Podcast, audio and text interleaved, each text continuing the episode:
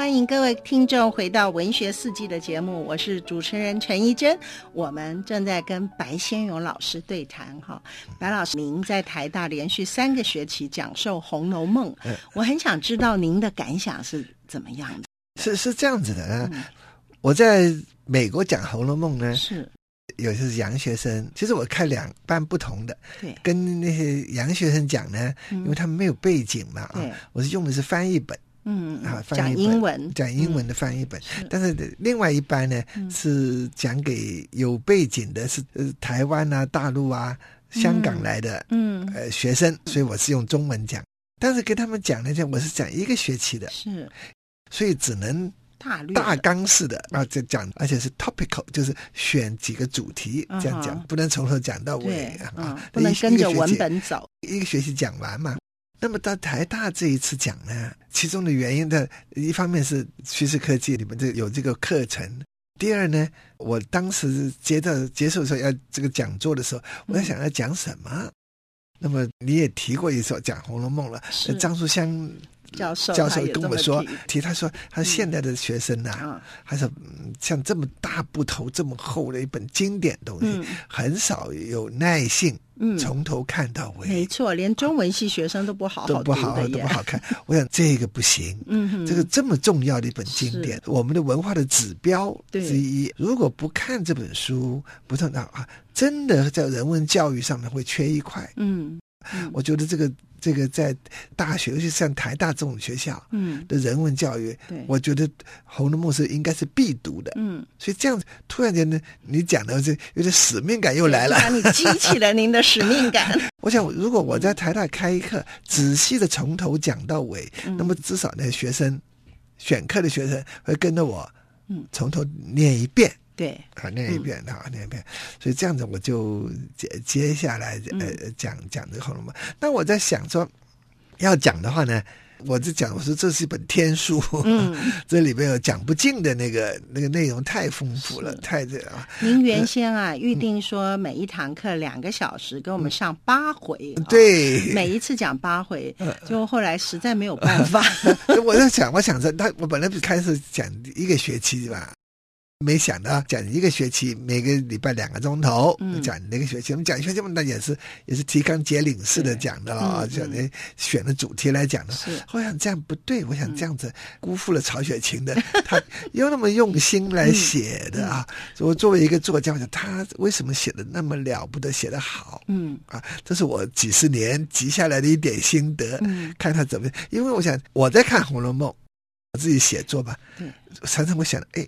这一句话这样写，嗯哼，为什么这个时候在这个地方出现？对，会有这样想法，跟平常的读者不一样。读者就看故事，看这个人物啊，看的东西。真的，因为我自己也看《红楼梦》好多次啊，但是听您讲课，就从一有一个完全不同的视野，是拉高了的。因为您给了我们两条主线，一个就是贾府由盛到衰，一个就是贾宝玉啊，他怎么样？经过很多的这个变故啊，一关又一关，怎么样觉醒而最后出家？是，我觉得您讲《红楼梦》的高度真的是非常不一样的。那您对台大学生，对我们台湾学生，跟台湾学生讲这个经典，您感觉如何？我我觉得很遗憾，因为那是个通识课嘛，是。通识课来选课的时候，有数学系的、物理系的，对，有经济系的啊，有各种各样，我觉得要紧。嗯嗯，我想啊。我的看法是，不管你是学科学、医理工啊，或者是经济啊，或者是是法律、政治啊，嗯，最后的目的，嗯，都是要为人类服务嘛。对，你不管学什么，回到人，回到人为人嘛，对，是吧？啊，你学生物学，你并不是为了生物，不是生物为了，甚至动物，对，是吧？你也是为了整个的那个环境嘛，了解嘛，知识，所以你要了解人，嗯。我认为说，好像文学是个很重要、很重要一一个桥梁，是。让你进到了真的人的人性，嗯，人的内心、人的灵魂。嗯，如果对人没有一个真的很深刻的了解，嗯，即使你的本科怎么好，嗯，你也总是达不到那个层次。是，这个社会是人组成的，嗯哼，你对这个组成分子你不是很了解，你怎么样子的造福社会呢？是一切的基础嘛？对呀、啊，我们去了解人，所以老师，文学对您来说是怎么样的？它是一种人性的了解吗？我想，文学是一个整个民族集体的心灵，嗯哼最深刻的一种投射。啊啊！对，你说我们的从《诗经》《楚辞》《唐诗》《宋词》，嗯。啊啊，然后我们的章回小这个这个章回小说啊，然后杂剧啊、元杂剧、名传奇这些，一个整个下来，嗯，那就是我们整个中华民族他们的那个灵魂，他们的心灵是。是啊，代表他们心灵投射出来那个层次的东西，嗯。你想想看，如果我们抹掉这些，我们没有《诗经》《楚辞》《唐诗》《宋词》都抹掉下来，嗯，那中华民族剩下什么？这个、中华民族根本不是人，他没有这个人的，的 没有人性，没有人味了的，嗯、是不是啊？嗯嗯、所以这个要紧的，你不要真的不能小视。嗯，文学的这个功用，对，对文学。老师，您从什么时候开始哦，就始志要从事这个文学的创作？那是小时候根本不懂的时候。嗯、小时候我我想大概儿童时期、少年时期那种。现在我们心理学今天一天到晚讲 trauma，对，就是你的创伤啊，人生的创伤，这些都是总是想要把自己内心中。有些话要讲出来，那种说不出的，说不出的痛楚。法国《解放报》问我嘛：“你为什么写作？”对，很直觉讲，我写作是因为我希望把人类心灵中无言的痛楚转换为文字，因为我想我我自己受过那种的哈，那么是对别人家对别人的也特别敏感。老师，您的创伤是什么呢？我想每个小孩都不同的，多多少少，多多少少都不同。那我因为我小时候，这个也是个人的气质，个人不一样。因为我小时候也是一下子生病了，对，病了四年多五年，肺病，肺病，对，肺病的人特别敏感，对，因为被隔离嘛，被隔离，而且知道自己是传染病，人家所以很在乎别人的这种反应啊，这种，所以特别敏感，特别敏感，也觉得好像。受到隔离嘛，嗯，但这是不一定的啦。嗯、有生病了回来一点的一点都没有。可是我每次读到您那一段经历哈，心都觉得好痛，因为您只是一个小孩子，是等于四五岁这样子啊。这这这然后我看您对您小时候啊，方头大耳，好可爱的，很受宠的哈。是。忽然之间被隔离了，是。然后关在上海的一个大宅院里，在在重庆的关在半山上面。哎，重庆的半山上。然后在上海一个。里头。就等于跟你的父母、你们的十个兄弟姐妹这样子都隔离了，隔离的，只剩您跟一个老佣人住在一起。对呀，因为怕您传染，这你想起来就很心痛哎，因为还整整四年呢，这四年多快五年。嗯，所以我想是这样子的经历，大概培养了您非常敏感，然后对这种别人无言的痛楚啊，特别能够领受啊，所以有一种悲天悯人的那种心怀。所以您的文学小说，很多人看。了都说：“哎，您就是有一股悲天悯人的胸怀。”我在想那个童年的那种对创伤啊，嗯，的确影响很深的啊。有那种东西呢，我想就隐身了，嗯啊，所以讲的我们讲的是比较多愁善感那种那种那种小孩子啊。呃，我想这都都是文学上的。对，你看看那些文，我想其他那文学家，我想每个人有没有不同的遭遇，嗯，不同的东西，而且我。不光是你童年，后来我童年青少年的时候，刚好一九四九的这种大反复，是历史上的、社会上的、对政治上大反复，而且我们家庭的那种起起落落，抗日啊，然后您的父亲白崇禧将军啊，那种上这种都有关系。是，我想现在所以一个人的。他自己写出的文学，我想跟他的经历、人生啊，跟他的那个都都有关系。所以说，您其实是从小因为经历过了很多的变故、创伤，然后累积了您很纤细敏感啊，然后最后您能够把它化为文字，也是有一种好像要为大家这个痛苦的大众代言的那种心情 啊。当然，以前写的时候，嗯，也许不能想那么深刻啊。嗯，我想。只是我我写出心里边的话这样子。我们休息一下，待会儿回来再请您继续跟大家分享好吗？啊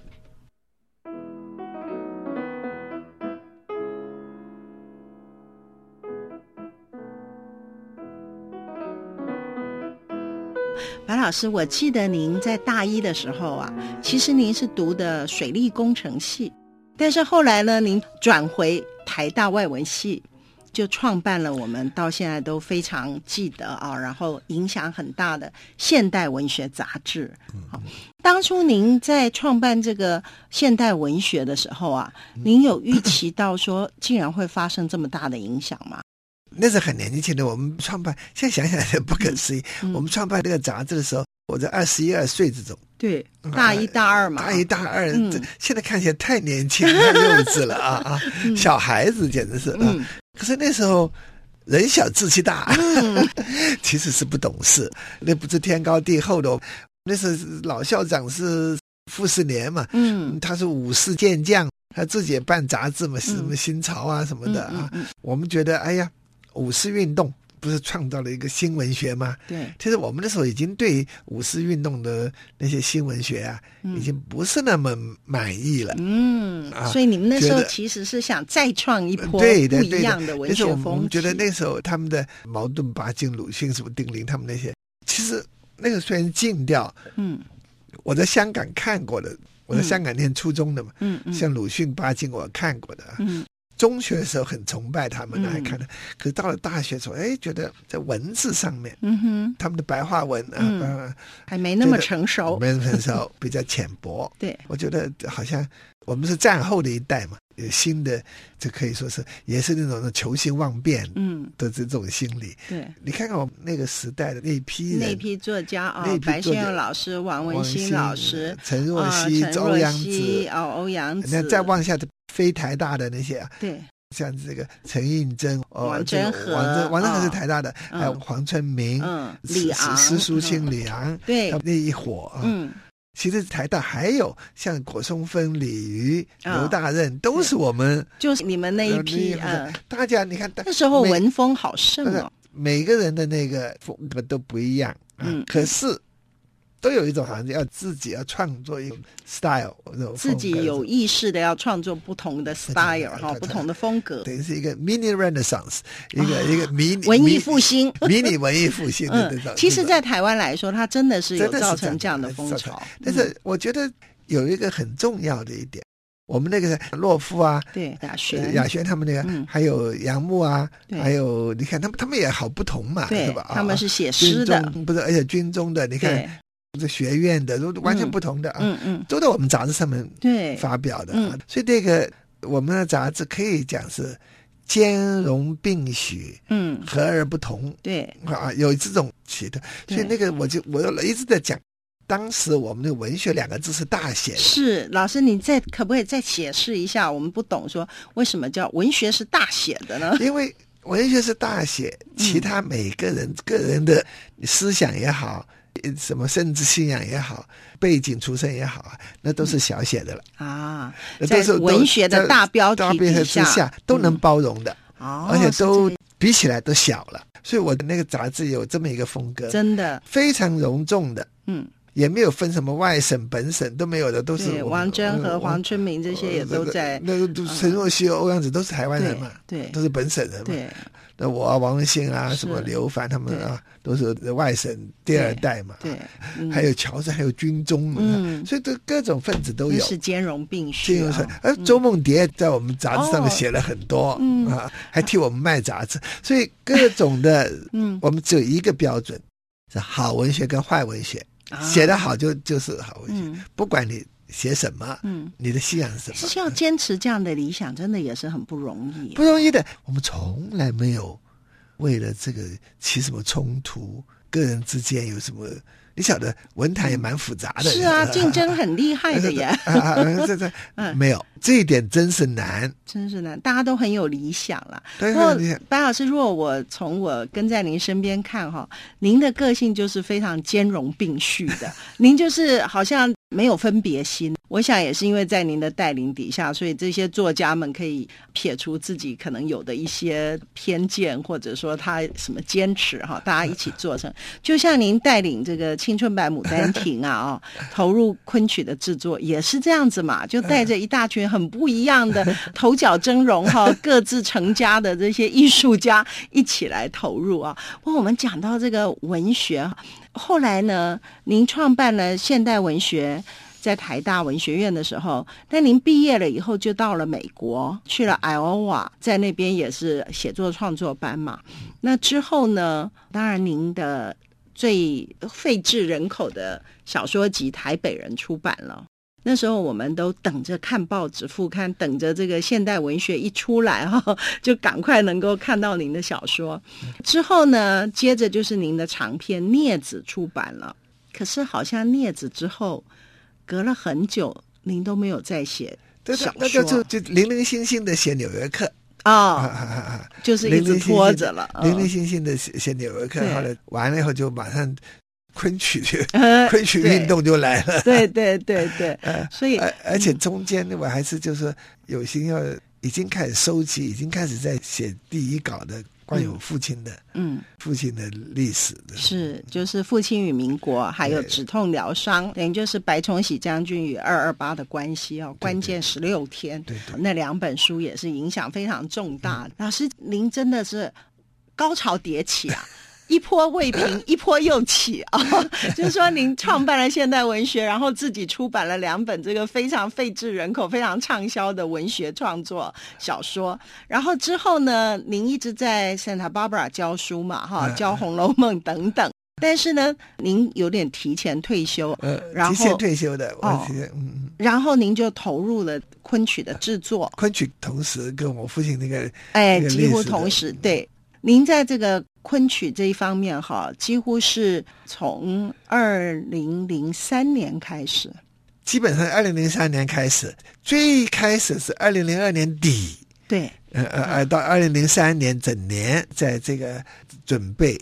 二零零四年呢，就世界首演的，就世界首演了。然后之后呢，其实巡回了我们大陆的八大名校，然后不止八大，不止开头是八大，对，后来整个串几乎都走三三十几几所学校，两岸三地啊，两岸四地，两岸四地 啊，澳门、香港、台湾、新加坡都有去。然后呢，呃，我们也去美国巡演，是，然后也到英国，到。希腊，其实您是长期的投入这个昆曲的制作哈，然后呢，演到两百场的时候啊，哎，您竟然能够放下，我们也觉得蛮意外的啊，就是说，因为您实在太投入了哈，而且跟那个呃，我们苏州昆剧院的兰花班的那些昆曲演员哈，还有所有参与的这个艺术家哈，比方奚松老师、董阳孜老师、王彤导演等等，感情非常密切。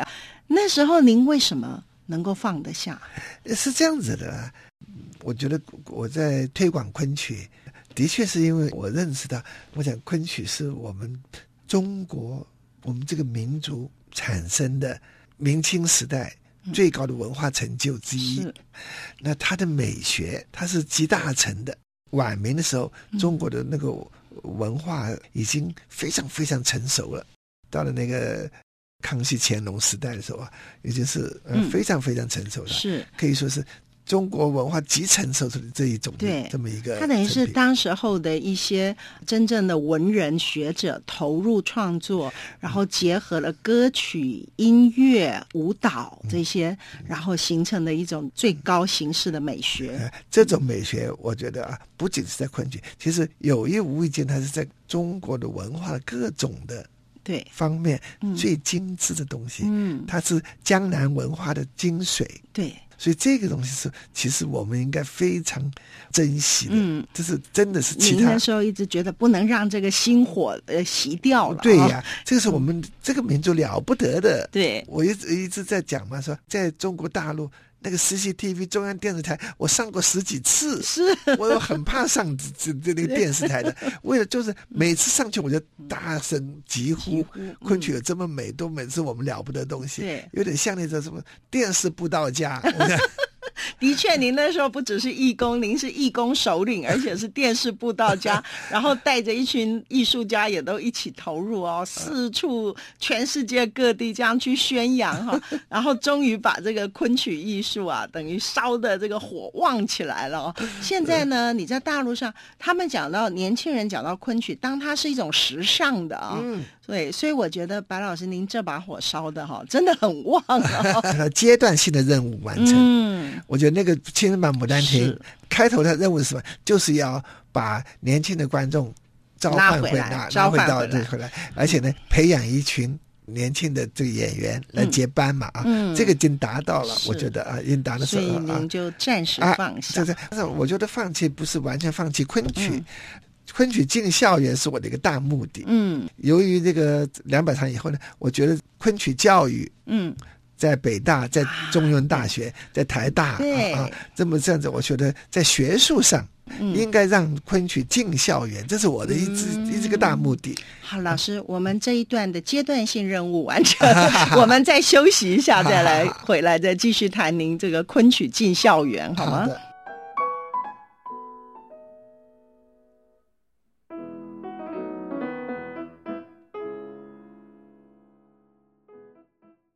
哎，白老师，其实呢，您在二零一五年年底的时候，还有很重要的一件事情呢，就是您的纪录片开始在我们全省各地播放了啊。这是他们在岛屿写作这个系列的这个电影纪录片。那您的那一部呢，叫做《姹紫嫣红开遍》。事实上呢，这个题目也就是您的《牡丹亭》里头的一句。嗯，邓永兴导演，嗯、还是临危受命，嗯、最后才接下来这个的。是，还有那个剪辑师刘庆颖先生，嗯、他们两个人合作，把一千二百个多钟头的素材剪成一百零六分钟，呃，给他一个相当完整的架构。嗯，而且呢。该讲的，嗯，好像都讲到了。对啊、老师，那我自己看了，觉得也是一方面非常感动，一方面就像你一样非常惊讶，嗯、因为呢，呃，老师您做的事情好多哈。从我们讲的创办这个现代文学，您自己的小说创作，然后昆曲的投入推动。然后还有您对于民国史，您的父亲白崇禧将军哈还原历史的这个任务，还有您在台大教《红楼梦》这些等等啊，竟然都交代的很清楚。嗯，而且我觉得他不只是交代而已，我最惊讶的是他找出了一个主轴。嗯啊，那这个主轴就是说，您呢是以中国传统文化呢为您的依归。您的乡愁呢，嗯、就是这个中国传统文化。就他们常常问到我什么，你家乡在哪里？对，当然我的原乡，我出生的地方是桂林广西了啊。嗯，可是我在这边只住了六年，当然有他很原始的，是那对他们有这种乡愁是。您还在那儿骑白马，奶奶生日的时候，对对对对对。嗯，然后呢？可是呢，真正心灵上的那种。一归就问我在哪里，他我在美国住了四十几年，嗯、但那也不算是我的家乡。嗯，在台北当十十一年，最重要的时期在台北啊，嗯、但不是那种家乡的感觉、嗯、啊。我回到传统文化的时候，嗯、我做昆曲啊，嗯、或者教《红楼梦》啊，嗯、或者是我念的古诗词啊，这个时候我的心灵就。就安稳，就安稳下来了，嗯、或者宗教啊、佛教啊这种啊，嗯、哎，我在想，我想我的家是在真的在家是我们的传统文化了，嗯哼，可以说是我的避风港，嗯、我的 haven。所以回想起来，您做的种种事情。听起来好像哎蛮杂的哈，嗯、就是说又有现代文学的创作，嗯、又有教授古典文学、嗯、啊，然后呢又有属于民国史的，嗯、又属于昆曲的、嗯、戏剧的。嗯、老实说，还有舞台剧呢，剧您还编了这个镊子的舞台剧，哈，游园惊梦的舞台剧，电视电影一大堆。对对，您的小说您呃被翻的太多了哈。它这个整个来说呢，看起来又。很杂很多，可是其实又有一个主轴，那就是中国的文化。是是是是，嗯，是的。你刚刚讲的那个邓永兴导演，对。他把这个抓住了啊，对，所以说整个那个纪录片就有了一个主轴，是。有了一个结构，有了一个主题，嗯，所以他从这个地方看，他说啊，他也真是做的 Mission Impossible，是，对，他说很不容易，我觉得这是你要你要把这么庞杂的对。素材，嗯，剪成一个完整而且好看，主要也是要，嗯。那个气氛掌握，嗯，相当抒情的，相当 lyrical 的那种那种东西啊，抓住。他有抓住您的呃，很怎么讲，很兴奋的那一面，很嗨的那一面，可是也有您很沉静、安定的那一面。是是，而且他的穿插相当的巧。对，很巧妙。对，它编织穿插的非常好，不会让人家觉得很枯燥，好像就是说在看一部人生的这个生命史还是怎么样啊。嗯、所以这部电影真的是非常值得大家去观赏啊！姹紫嫣红开遍，我觉得看了以后呢，不只是说更了解白先勇老师个人呢在种种方面的成就，其实呢可以让你对自己的人生啊会产生一种反省。一种激励的作用，白老师，我们跟您聊天永远是觉得时间不够，那我们今天暂时到这里，要做一个结束啊。